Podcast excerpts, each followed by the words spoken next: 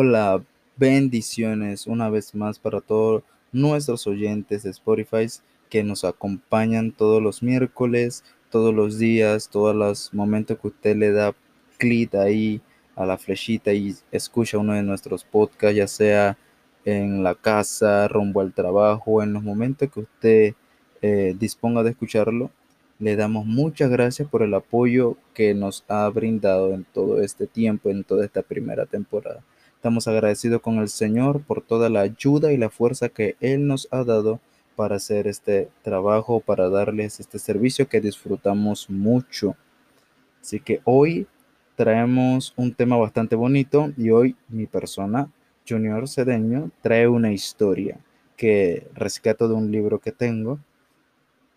Se llama el libro Billy y Ruth Graham, El legado de una pareja ya que vamos a hablar un poco, el, el, título se llama, tiene el siervo y la sierva, pero es referente a cómo el siervo y la sierva pueden apoyarse mutuamente en el ministerio. Y sí, lo enfoqué a las parejas, lo enfoqué a las parejas, y también cómo no, cómo en el ministerio, hermanos, siervos del Señor, junto en la misma viña, podemos apoyarnos mutuamente en el camino de la fe.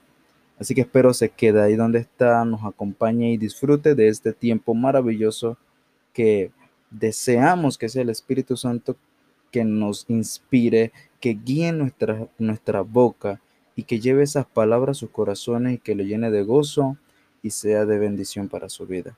Así que vamos a hacer un corto y con esta introducción pasamos al tema.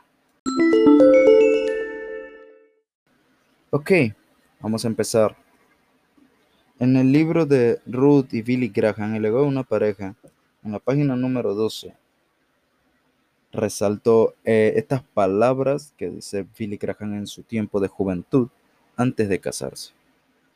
Está bien, Señor. Si quieres, puedes contar conmigo. Haré lo que tú quieras, seré lo que quieras que sea, e iré a donde quieras que vaya aunque no fuera un ser a un ser famoso predicador, disculpen, aunque no fuera a ser un famoso predicador, al menos quería ser un ganador de almas.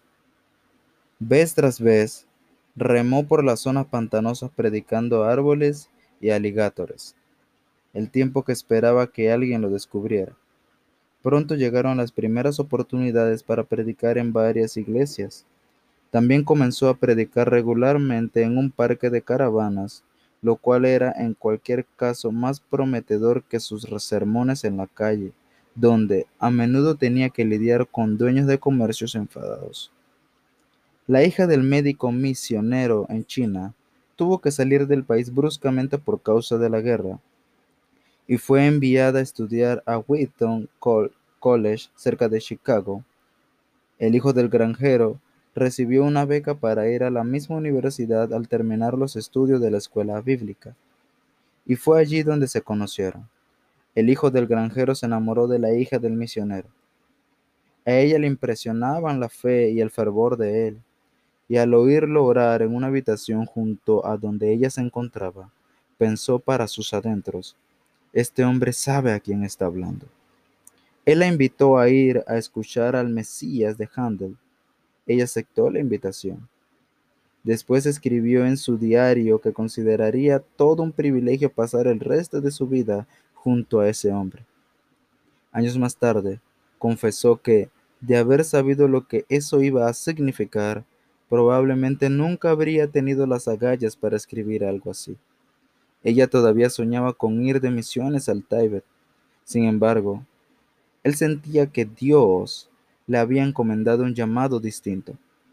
Tras conversar largo y tendido sobre el tema, ella renunció al sueño de su vida, con pesar en el corazón, y se comprometió a apoyar el, el, llamamiento de él desde ese momento en adelante. El 13 de agosto de 1943, Ruth Bell y Billy Graham se casaron y comenzaron una vida que iba a influenciar a innumerables personas de todos los continentes. El libro que les menciono, hay que la lectura, El libro que le menciono es bastante extenso, bastante, bastante extenso. Y realmente no le comenté un poco del contexto cuando el escritor, cuando yo le leo de el hijo del granjero y la hija del, del misionero. Resulta que Billy Graham en su juventud, según relata el libro, no era eh, un joven apegado a la fe, sino que le gustaban las fiestas y también le gustaban las chicas, así lo describe el escritor. Mientras tanto, Ruth sí era una joven en, en los caminos de la fe, metida en la fe. Pero llega un tiempo en la vida de Graham donde Dios toca su vida, él pasa un proceso, estudia en el instituto bíblico y ahí siente ese llamado por ganar las almas. Y ahora, cuando estas dos personas se conocen, a pesar de que Ruth deseaba ser misionera, dice el escritor que ella deja ese sueño a un lado para seguir a Billy Graham para seguir los sueños que Dios había plasmado en ese hombre. Ya quería seguirlo. Y sí, volviendo al tema, eh, me voy a enfocar un poco en las relaciones amorosas de pareja. Porque yo puedo, puedo reconocer que sí existen los noviazgos en el ministerio que no sean dañinos para ambos, sino para que sean de, de crecimiento, que sea de apoyo, que sea una pareja o una relación de compartir, sí existe. Y mientras yo leía este libro, en lo que estoy leyendo, Billy Graham llenó muchos estadios con, este, con su predicación Llegó a muchas almas, levantó movimiento, llegó a las televisiones en aquello entonces. Impactó vidas.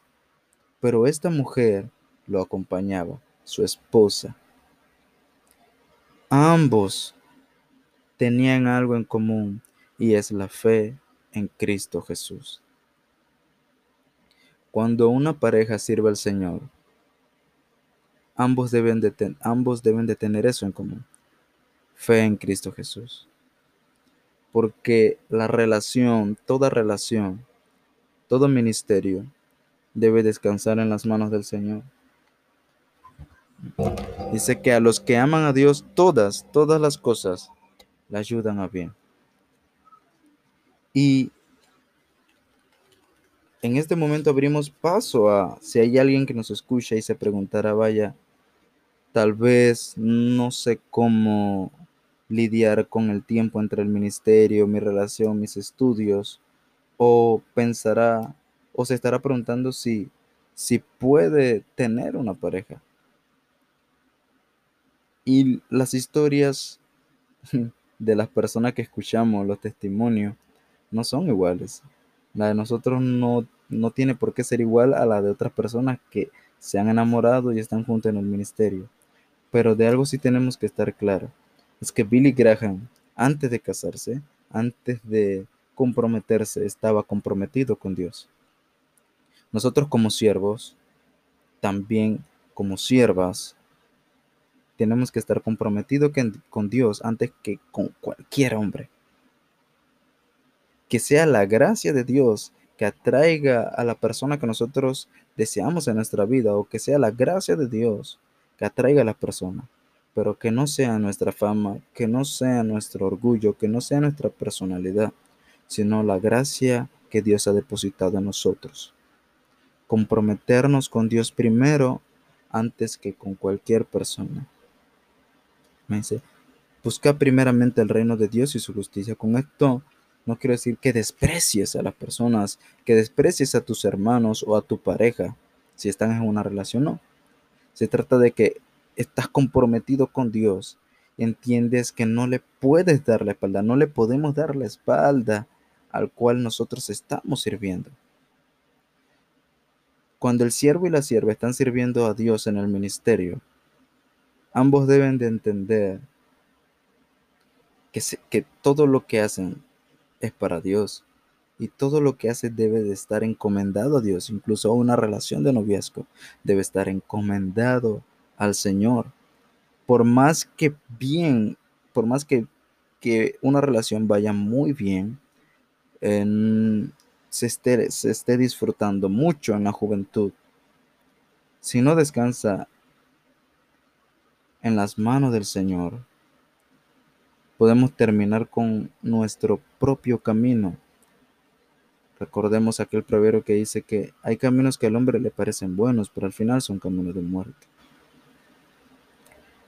Si hay algo que no está apegado a la vida de Cristo, morirá.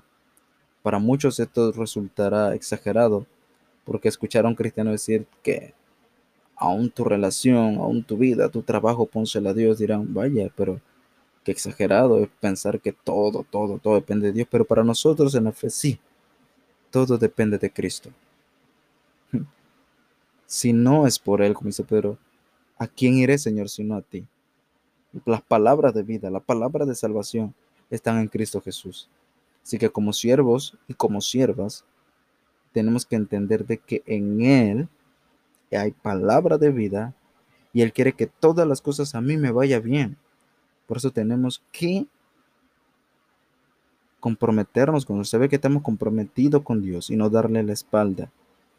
Aunque tengamos una relación, aunque tengamos un noviazgo de lo más bello, Cristo sigue siendo el centro de nuestra vida.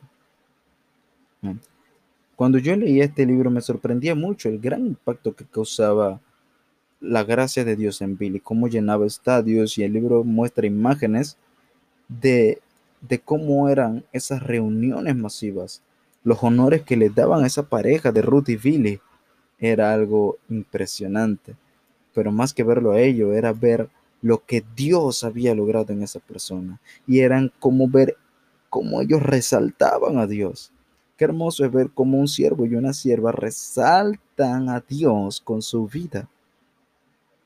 Eh, qué bonito es ver cómo una pareja honra a Dios con su santidad, cuidando su ministerio, cuidando su salvación, cuidando su testimonio para Cristo Jesús. Las personas tal vez no creyentes ven exagerado que el siervo y la sierva digan, yo eh, me, tendré intimidad con mi pareja cuando me case o verán raro que eh, me iré a vivir con mi pareja cuando me case. Y dirán, vaya, ¿por qué esperar hasta tanto? Si sabes que te vas a casar con esa persona, ¿por qué no adelantar algunas cosas? Pero lo que hacemos es por amor y respeto a nuestro Dios. Tal vez el no creyente dirá, vaya, pero ¿por qué no vas a las fiestas estas? ¿Por qué no, te, por qué no tomas algunas cervecitas? ¿Por qué no escuchas esta música? ¿Por qué tan reservado? pero hacemos las cosas por respeto y amor a Dios. Y amado oyente, amado joven que me escucha, ministro ministra, siervo sierva del Señor, nosotros no tenemos que asegurarnos de que las personas entiendan lo que hacemos. Pablo dijo que para algunas personas esto del Evangelio y la predicación es locura, pero Pablo tenía una gran convicción que él sabía que lo que él predicaba tenía poder, el evangelio que él predicaba era poder, el mensaje de la cruz era poderosa, él estaba convencido. Así que si hay parejas que me escuchan o siervos y siervas que están sirviendo al Señor, les han entregado su juventud a Cristo, le han entregado su, su vida al Señor. Amado hermano, no te avergüences de la decisión que has tomado. Porque todo lo que tú padeces en el nombre por causa del Señor, por nombre de Cristo, te será recompensado. Dios, Cristo Jesús, no desampara a sus hijos. Él no los abandona. Él no deja solo a sus siervos y a sus siervas. Vamos a hacer una pregunta. ¿Cómo un siervo y una sierva pueden apoyarse mutuamente en el ministerio? ¿Cómo cree usted que puedo yo apoyar a mi hermano o apoyar a mi hermana en el ministerio. Hay muchas situaciones complicadas, no complicadas, sino un poco embarazosas o incómodas, tal vez en cierto momento el siervo o la sierva nos atrae o nos gusta y cuando nosotros queremos darle un supuesto apoyo, siempre vamos con la intención de querer tener algo con esa persona, de siempre ir con la picardía, con un poco de, eh, de labia, decimos acá en Panamá, tener labia, de tratar de enamorarla. Y muchas veces mezclamos una cosa con la otra cosa. Y cuando queremos apoyar, lo que hacemos es un ambiente incómodo y ocurre división. Ocurre división porque queremos hacer las cosas con intenciones muy egoístas. ¿Qué me refiero con muy egoístas? Porque queremos hacer las cosas no para un bien mayor, sino para un bien propio, para satisfacer nuestra ilusión, nuestro deseo de querer estar con esa persona o lograr que esa persona sea mi pareja. Aquí ya hablando en temas de enamorarse o de gustos, cómo un siervo y una sierva pueden apoyarse mutuamente en el ministerio. Primera, primer punto, cuando, cuando hay atracción. ¿Ok?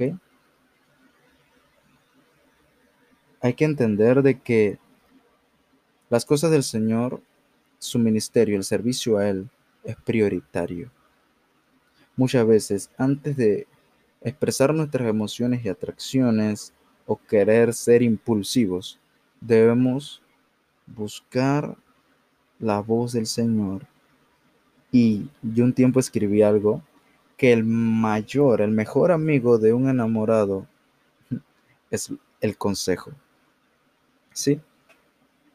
El mayor amigo de un enamorado es el consejo, la consejería, el escuchar, el esperar, qué dice Dios, qué dice el líder o qué dice eh, mis líderes espirituales. No puede haber un apoyo mutuamente cuando las razones son egoístas.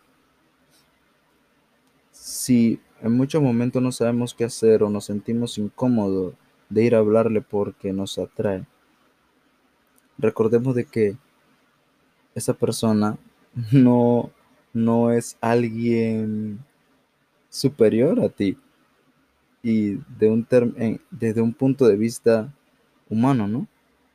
Que esa persona es tu hermano, es tu hermana, y que antes de querer buscar algo más que una amistad, tenemos que saber de que hay algo que nos une y es el servicio al Señor. Si en medio del servicio el Señor los une, así como unió a Billy y a Ruth, gloria a Dios. Amén. Y se mantienen firmes en el servicio del Señor, Dios traerá bendición a sus vidas. Recuerda el Salmo 1 dice que el que, el que no se senta en silla de encarnecedores, el que medita en la palabra de día y de noche será como un árbol plantado junto a corrientes de agua viva, cuyas hojas no caen y dará su fruto a su tiempo. Así que en muchas de estas ocasiones o situaciones que usted piense diga, vaya, me gusta este siervo, me gusta esta sierva. Cuando se lo digo, no seamos impulsivos, no seamos impacientes, sino que esperemos en el Señor, busquemos consejo y sirvamos al Señor juntos. No dejemos que otros sentimientos humanos amarguen una hermandad. ¿Cómo puedo apoyar a un siervo, a mi hermano o a mi hermana dentro del ministerio? Hay muchas ocasiones donde hay iglesias mm, con, con una cantidad de gente masiva, con una asistencia de personas masiva y hay otras donde la asistencia es muy escasa, otras a una asistencia de 50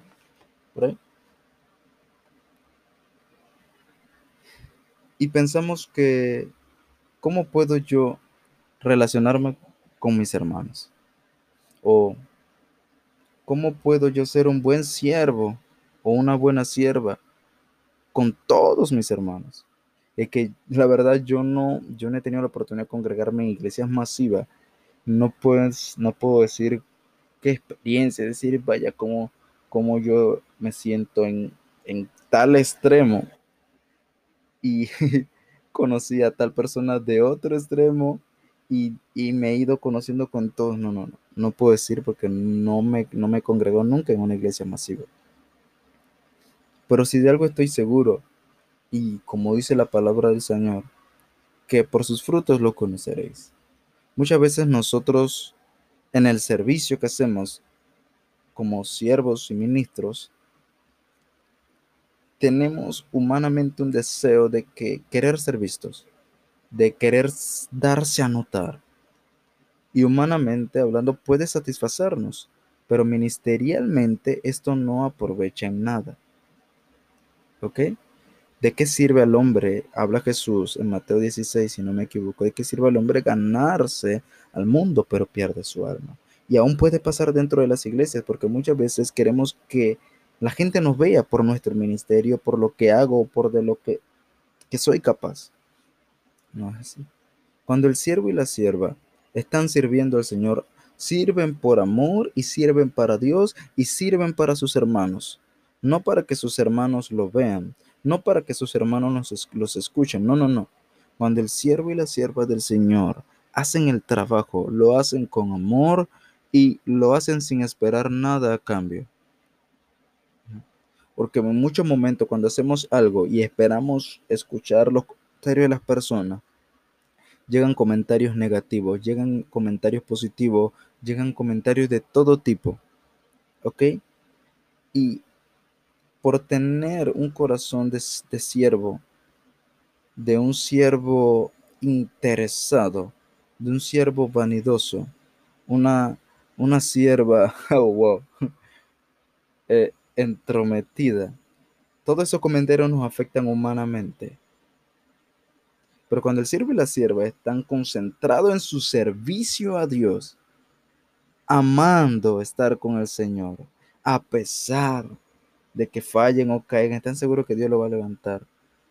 Amén. Digan lo que digan, seguirán sirviendo a Dios sin darle la espalda. Puede sonar un poco duro y contradictorio decir que dentro de las iglesias pueden haber malos comentarios entre, entre hermanos y, y servidores. Suena duro, pero suele suceder, suele pasar. Los hermanos de Jesús no gustaban de él. Los hermanos de José lo vendieron, los hermanos de David no gustaban de él. Casi la gran mayoría de personas encontraron dificultades dentro, dentro de esa congregación que lo rodeaba. Moisés se le levantó prácticamente un golpe de estado, digámoslo así, por otro siervo. No recuerdo ahora mismo el nombre, pero el castigo de esa persona que se rebelaron contra el líder que Dios había puesto es que fueron tragados por la tierra. Oh, quisiera acordarme el nombre, discúlpeme, se lo debo. Yo sé que usted se debe acordar. dice, ay, el varón no se sabe el nombre de este.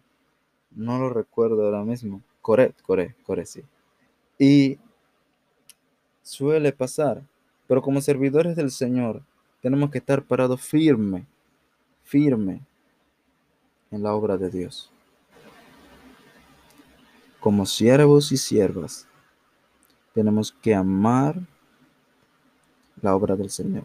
Billy Graham, antes de encontrarse con Ruth, y Ruth, antes de encontrarse con Billy, amaron primero a Dios, se comprometieron primeramente con Dios.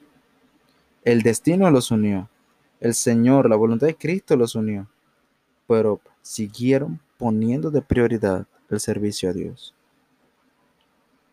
Juntos siguieron predicando, llegando a las escuelas, llegando a los estadios. Juntos llegaron a líderes nacionales por la gracia que Dios había puesto. Así que, amado hermano, amado servidor de Cristo, aquel que me escucha, no, mm, no frustres el ministerio que Dios ha puesto en tu vida.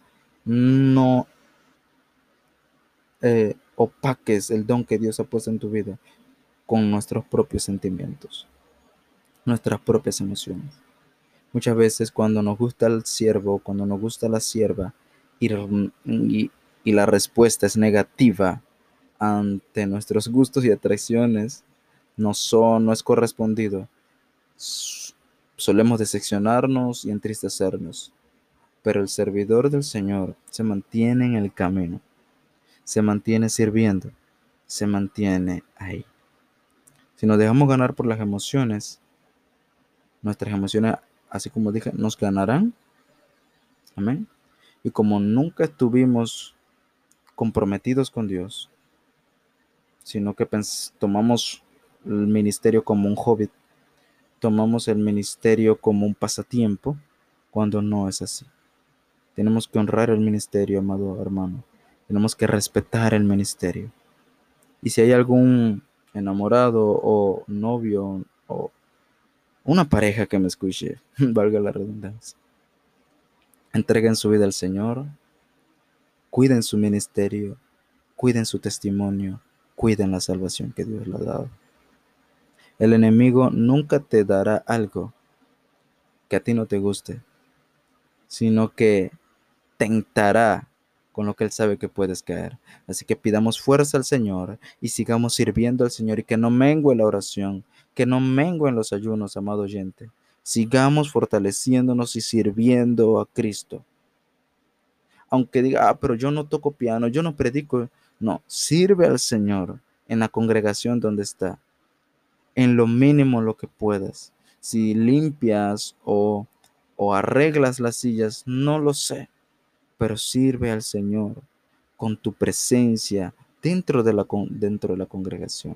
Tú no buscas que la gente te note, tú no buscas que la gente te reconozca, tú buscas que la gente, que la gente te ame, tú buscas servir a la gente. ¿Por qué me gusta decir que tú buscas servir? Porque el Señor dice, yo no he venido a ser servido, yo he venido a servir. Cuando usted dice, yo estoy aquí para servir. Eso es una muy bonita expresión, amado hermano. Así que te bendigo. Este podcast fue un poco corto de mi parte. Así que bendigo a todo el oyente, todos los oyentes que me escuchan y que pasen un excelente día, sea de mañana, de tarde o de noche. Que el Señor lo bendiga y que prospere su vida y su ministerio declaramos inoperante en el nombre de Jesús que todo lo que el enemigo quiera poner en su camino, en su vida, en su trayecto de la fe, es vencido por medio de aquel que murió en la cruz por nosotros. Levanta tu mano, da un fuerte aplauso y soy más que vencedor. Soy un siervo, soy una sierva que ama a Cristo. Cuando el siervo y la sierva aman al Señor son más que vencedores. Así me despido de este podcast y nos vemos, nos escuchamos el próximo miércoles. Que Dios te bendiga y feliz mes de la Biblia. Aún no se acabado septiembre. Bendiciones.